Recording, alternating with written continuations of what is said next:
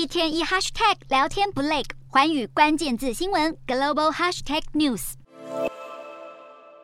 今天的寰宇大话题要带您来看美国和荷兰的铁路罢工危机。美国的铁路工会酝酿在九月十六号罢工，到时候恐怕会有九万多名工人离岗，估计每天将损失达五千万美元。其实，总统拜登七月中旬就签署了行政命令，而且命令还附带了六十天的冷静期，就是希望劳资双方可以好好谈。但眼看期限到了，目前十二个工会只有五个与资方达成自愿协议，现在大家就在。担担心，如果到时候大家真的集体罢工，全美百分之三十的货运运输将因此停摆，加剧了供应链跟通膨的问题。美国烘焙者协会更以毁灭性的涟漪效应来警告。如果谷仓爆满，作物没地方放，会提高腐坏的风险；谷物处理厂也会关闭，拉高面包等食品价格。而农人拿不到肥料，收成自然会降低，进而推升了粮价，造成更高的消费通膨。同样的危机也发生在荷兰，幸好劳资双方达成了协议，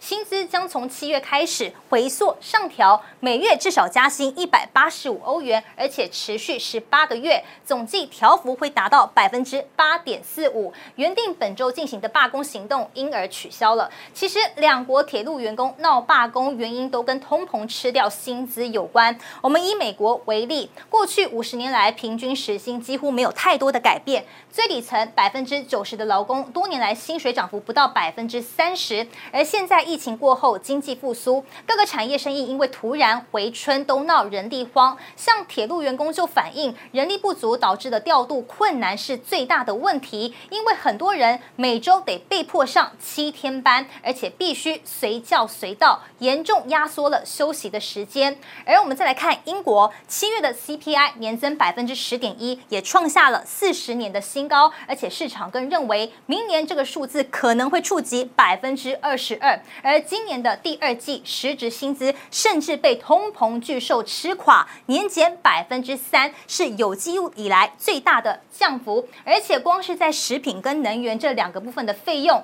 就超过了英国劳工平均工资百分之五十，等于许多家庭得在取暖跟温饱之间做选择。这种生活没人受得了，包括邮局员工、工程师与电信人员，各行各业超超过十五万名的劳工都处于罢工状态。那么英国政府也不得不进行瘦身行动，计划裁减九万多名公务员。而在南美的阿根廷更惨，每月基本工资调。了再调，现在来到了四点五万披索，折合台币大概是一万。不过七月呢，阿根廷的通膨冲破百分之七十，预计年底更会直逼到百分之九十。现在一般家庭，我们说两大两小就好了，每月基本的开销，光是这个粮食费就达到了十一多万的披索，这已经是最低薪资的两倍之多。Hello，大家好，我是环宇新闻记者徐丽珊。如果你有聊天障碍、话题匮乏，想跳脱舒适圈这三种阵头。现在只要追踪环宇关键字新闻 Podcast，即可体验一场沉浸式的国际新闻饗宴。从政治经济到科技，一百八十秒听得懂的国际趋势，让你一天一 Hashtag 聊天不 lag。